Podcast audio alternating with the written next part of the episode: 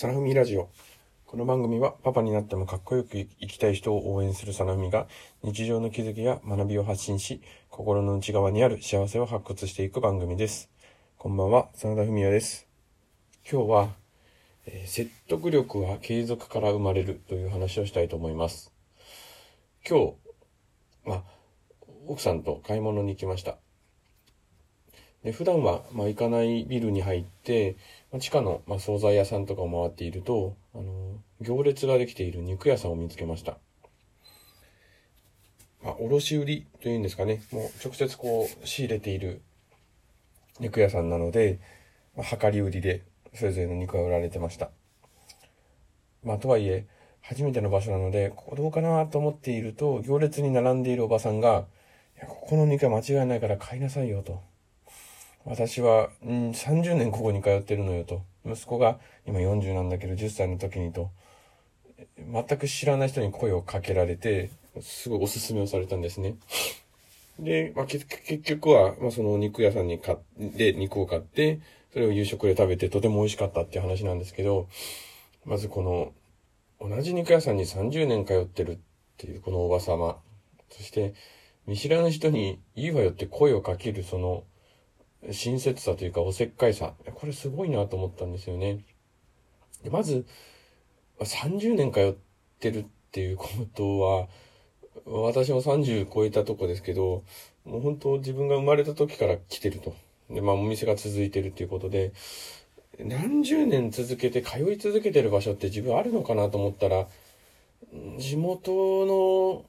コミュニティで昔ながらの場所に、まあ年に何回か行くってことはあるんですけど、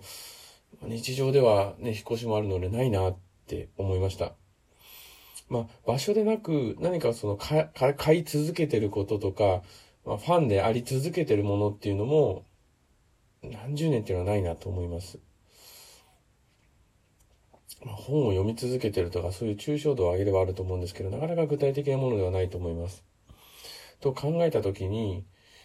やはり30年続けてきたことは本当に自信を持って人に伝えられると思いますし、なぜそうなのかっていうことも具体例なんかもういくらでも出てくると思うんですよね。やっぱそれだけ自信持ってるものであれば、やはり、迷ってる人に声をかけないと逆に不親切だろうというぐらいの気持ちで声かけられたんじゃないかなって思います。まあ本当にその声をかけるっていう